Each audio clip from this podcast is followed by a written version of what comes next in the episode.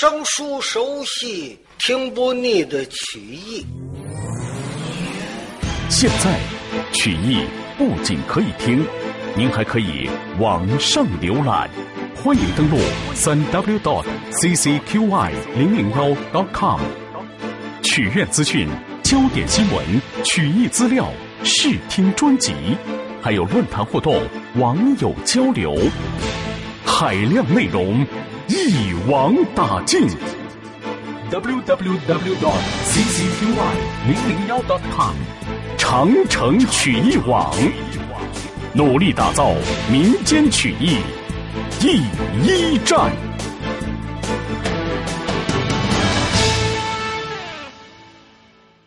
上回书说到，二爷秦琼、秦叔宝把龙批给烧了。别人不知道，单通、单雄信一看这事儿崴了。二哥。你怎么给烧了？这要靠山王问到这儿，你怎么回答？嗨，五弟，不要忧虑那些个。来，咱们先喝酒。来，大伙儿坐好，喝喝喝喝。大伙儿推杯换盏，继续喝酒。可正在这个节骨眼儿，猛然听到了城外边，咚咚。三声大炮，大家伙一瞧，嗯，哪儿炮响？怎么回事儿？沉了功夫不算甚大，家里边来了家将啊！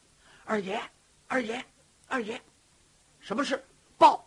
启禀二爷得知，在城外来了好多的兵，三王靠山王杨凌带兵来到。家里人知道了，老太太吩咐叫您赶紧的家去呢。大家伙一瞧，得，龙皮刚刚的烧了，哎，靠山王杨凌就到了。大家伙替二爷叔宝捏着一把汗。秦二爷不慌不忙的，把手一摆，众家兄弟们，大家不要着急，我回家看看。啊有什么事情我就回来。秦二爷说完了话，离开了贾柳楼回家了。单通一看二哥一走，就向大家伙翻了。我说：“诸位瞧见了吗？二哥为了咱们弟兄不打架不生气，才把龙批给烧了。可是刚烧了，靠山王杨凌就到了。”二哥怎么回答？回答不好，人头难保。特别是尤军达，你既然召集大家伙摆上了酒宴，跟大家声明银盆洗手，不干了。可你怎么又干呢？又做了这么大的事情，把黄杠结了，你这不是给二哥惹祸？哎，你说这事儿怎么办？尤军达一看怎么办呢？我我知道怎么办。等会儿，程咬金不含糊，站起身来一摆手，我说：“老五，你也别说他了，大家伙不要为此事担心。不就是结黄杠的事情吗？老尤，走，咱俩人走，找杨凌去。如果倒在他的军营外，杨凌对二哥没事儿，那咱也没事儿。”如果对二哥怎么怎么样，你看我大斧子，我要斧不了他，嗯，算他脑袋长得结实。走走走，等会儿。单通这么一看，你们就这样走。我问你，你要倒在军营，你去找杨凌算账，那么二哥要是出来怎么办？二哥出来，二哥出来，我就束手被拿。那要是别人，别人出来，我就宰他。嗯，你去吧。程咬金一摆手，拉着这个尤军达两个人就出来，来在了外边，先拉过自己的大肚蝈蝈准毛红两个人，人等帮杆乘华坐马，两匹坐骑撒开，出离这座济南，就奔了大营。离老远的一看，嚯，营盘一扎扎了多少营啊，多少道大仗。大旗高挑，旗帆招展，是浩带飘扬。程咬金来到了营门口，大斧子一摆，哟，哎呦！急忙往里传信，告诉杨凌老儿，就说是成金有达，嘿嘿嘿嘿，到我了喂！今天来在了营盘，要他的黄杠而来。二次把黄杠交在了我手，如若不然，我要杀进了营中。哎，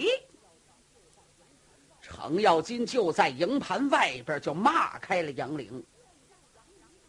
那么现在杨凌干什么来了？当初在燕海登州跟二爷分手的时候，他就说过：“九月九是你母亲的生日，在那天我一定赶到。”还真不含糊，带兵来了。来到这儿之后，济南府的巡务堂弟带着山东的七十二位官员，赶紧的出来迎接呀。一看，杨凌把大营扎好喽，在大帐里一坐，就把这七十二位官员都叫进来了。大伙呼噜就跪下了。迎接王家千岁，迎接王爷来迟，面前恕罪，千岁莫怪。杨凌一摆手，大家伙哗在两边一站。老王爷问道：“十三太保回来，龙批给你们看了吗？”堂弟一报万骑兵千岁，臣都看见了。嗯，那么大道响马怎么样？拿住了吗？哎哎，启禀千岁正在山东各地寻找，这个请您放心，我们拿住了响马，一定连杠银归难。老王爷点了点头，归难不要送到沿海登州，送进长安也就是了。本王这次起兵是扑奔长安城，朝见新君，是臣遵旨。正在这个时候，报启禀王爷，得知十三太保营门外等候。哦，叫他进来。当时命令传出，外边惊动二爷秦琼，喊喝了一声：“王家千岁，秦叔宝到了。”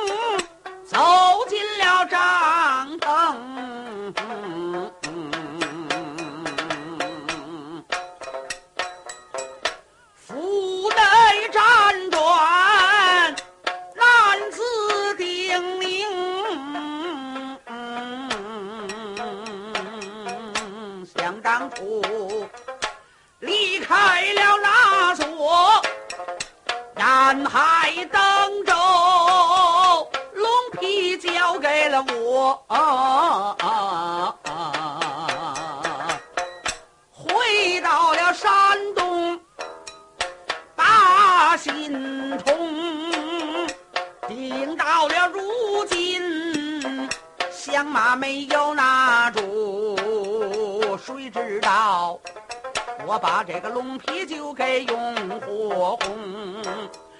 如要是这个靠山王追问此。事，我应该怎般如此。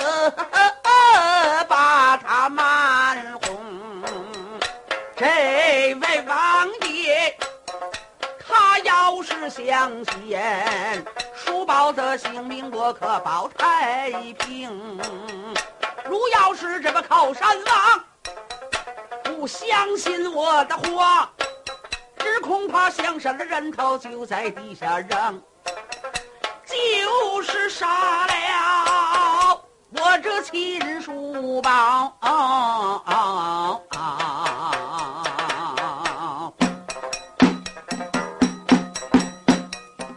我也算对得起我那好宾朋，绝不能。在他们面前，我可说实话。我只要巧言花语，就把他们亲叔抱。拿定了主意，他可往前进走了几步，猫腰施礼，深大一躬，问了声千岁，一向可好？问我的王爷一向安宁，孩儿不知道王爷来到，我早就应该把您接应。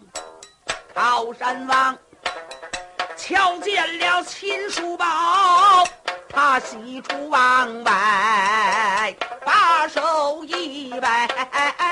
书包成，来来来，在旁边快着站下，为父不怪你书包在营中今一天，为了给嫂夫人拜拜寿。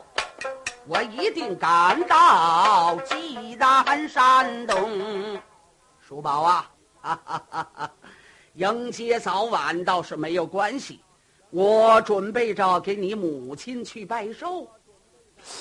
哎呀，父王，孩儿有罪。哎，叔宝啊，你怎么总是说有罪有罪的？什么罪呀？呃。孩儿不敢说，哎，尽管说来，为父不怪，也就是。启禀王家千岁，您的龙批呀，我给烧了。嗯，王爷心里话，你好大胆儿啊，把龙批都给我烧了。叔宝是怎么烧的？启禀王爷，实不相瞒，我回来之后。把这件事情就跟我娘说了，我母亲一听啊，很高兴，说这个龙批不能总在身上带着。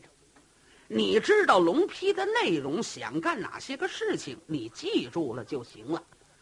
那是王爷的龙批，就好像一道皇王圣旨一样。我就说了，那么搁到哪儿合适啊？我娘说了，搁到了祖先堂。所以就把您的龙坯供到了祖先堂。我母亲呢，每天要烧香念佛。有一天不留神，这香啊没扎好，一下子给倒了，正倒到龙坯上，嗯，把龙坯给烧了。所以罪归于孩儿，孩儿前来领罪。哦，哈哈哈哈哈哈！叔宝啊，烧也不是故意烧的，啊，烧了烧了吧。呃，叔宝啊，我问问你，家里头事情都安置好了吗？呃，启禀王爷，也没有什么可安置的。今天给我母亲拜完了寿，也就没有什么事。好，回家把这件事情对你母亲说一说。今天晚上你就跟我走。三更天起兵，我准备把你带进长安。秦二爷一皱眉，心里的话：哎呀，杨凌这是为什么？看来刚才这一片瞎话把他给唬住了。龙批不追究，没生气。可是为什么又想把我带进长安呢？秦二爷一打愣神儿，杨凌就看出来了，叔宝。怎么，为父把你带进了长安，你不愿意去吗？不不不，父王，我没有这个想法。只不过，我母亲上了几岁的年纪，恐怕我离不开。哎，你把此事对你母亲说明，你娘不会不答应。为什么呢？杨凌心里头有打算，对这位秦二爷一见面他就爱上。不管秦二爷说话也好，怎么着也好，他根本就不往心里头去。即便是秦琼，就是有过错，他也看不见。他有什么打算呢？准备把秦二爷是带进长安。杨广打登基坐殿，他还没见过面呢。当然了，杨广这个人非常的奸诈。嗯，杨凌广知道他的奸诈，他登基以来什么样，不知道。把秦二爷带进了长安，那就看一看这个杨广。如果好，一切一切对自己的心思，那就什么话也不说了。如果杨广不好，那就把秋龙双棒一举，结过了杨广的性命，保我十三太保登基坐殿。所以呀，杨凌就是这么个心思。暂时的，他对这位秦二爷不能说。告诉秦叔宝，告诉你的母亲，一定要跟我进京。秦二爷也就不能再往下说了。好吧，既然如此，那么我回家一趟。可刚说到这儿，外边噔噔噔噔噔噔噔报。启禀王爷，得知大事不好。何事惊慌？嗯，啊，外边来了两个人。那两个人呢？嗯，站到营门外边，口出伤人。他说劫黄杠的，二次要杠银。嗯，老王爷一听，唰啦把脸就沉下来，回头瞧了瞧这个寻物堂壁，心里话：好你堂壁呀！哎，瞧见了吗？响马就在你的眼皮底下，你还硬说正在寻找？你还找什么呀？堂壁，你听见了吗？响马就在营门外。哎，王爷好，请您了人家放心，臣马上捉拿于他。哼哼，堂壁，赶快去拿，拿不着响马，我要你人头试问。二爷秦琼一看，王家千岁，怎么用不着唐大人去？孩儿要出的营去是捉拿行马。哦，你去，秦二爷心里的话，兄弟，你们干什么来了？在大营门外，有上这个地点慌慌来的吗？并且还告诉还要杠银。哎呀，你们胆子真够大呀！我去看看吧。千岁，我去。叔宝，你可多加小心！哎，料者无方。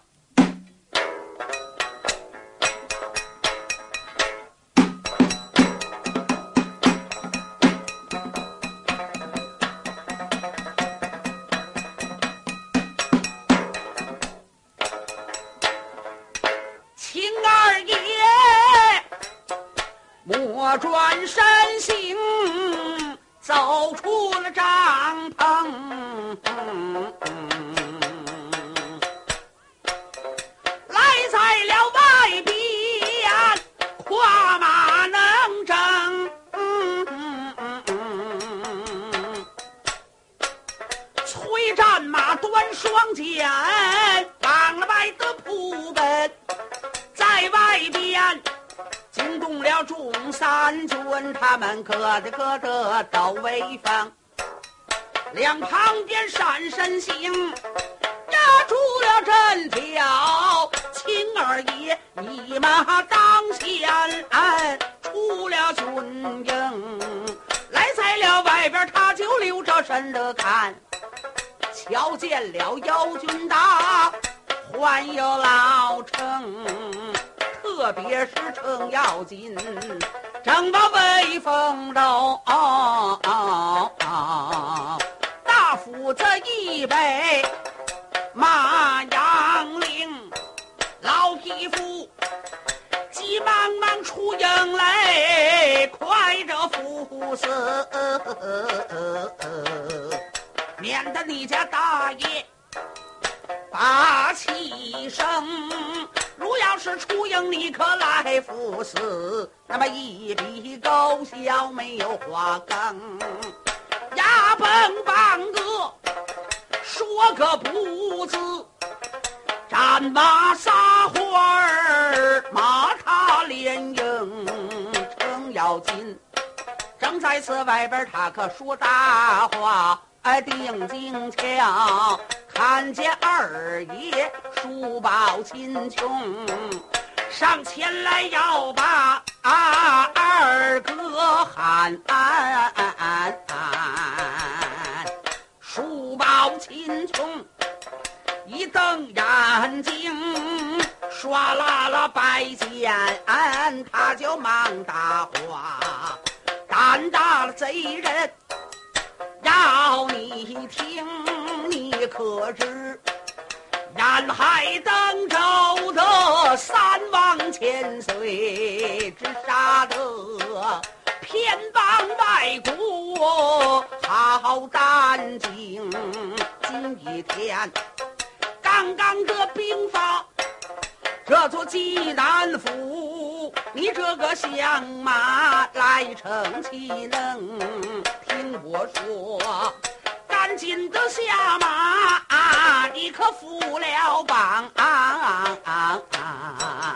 免得王爷把气生，秦二爷。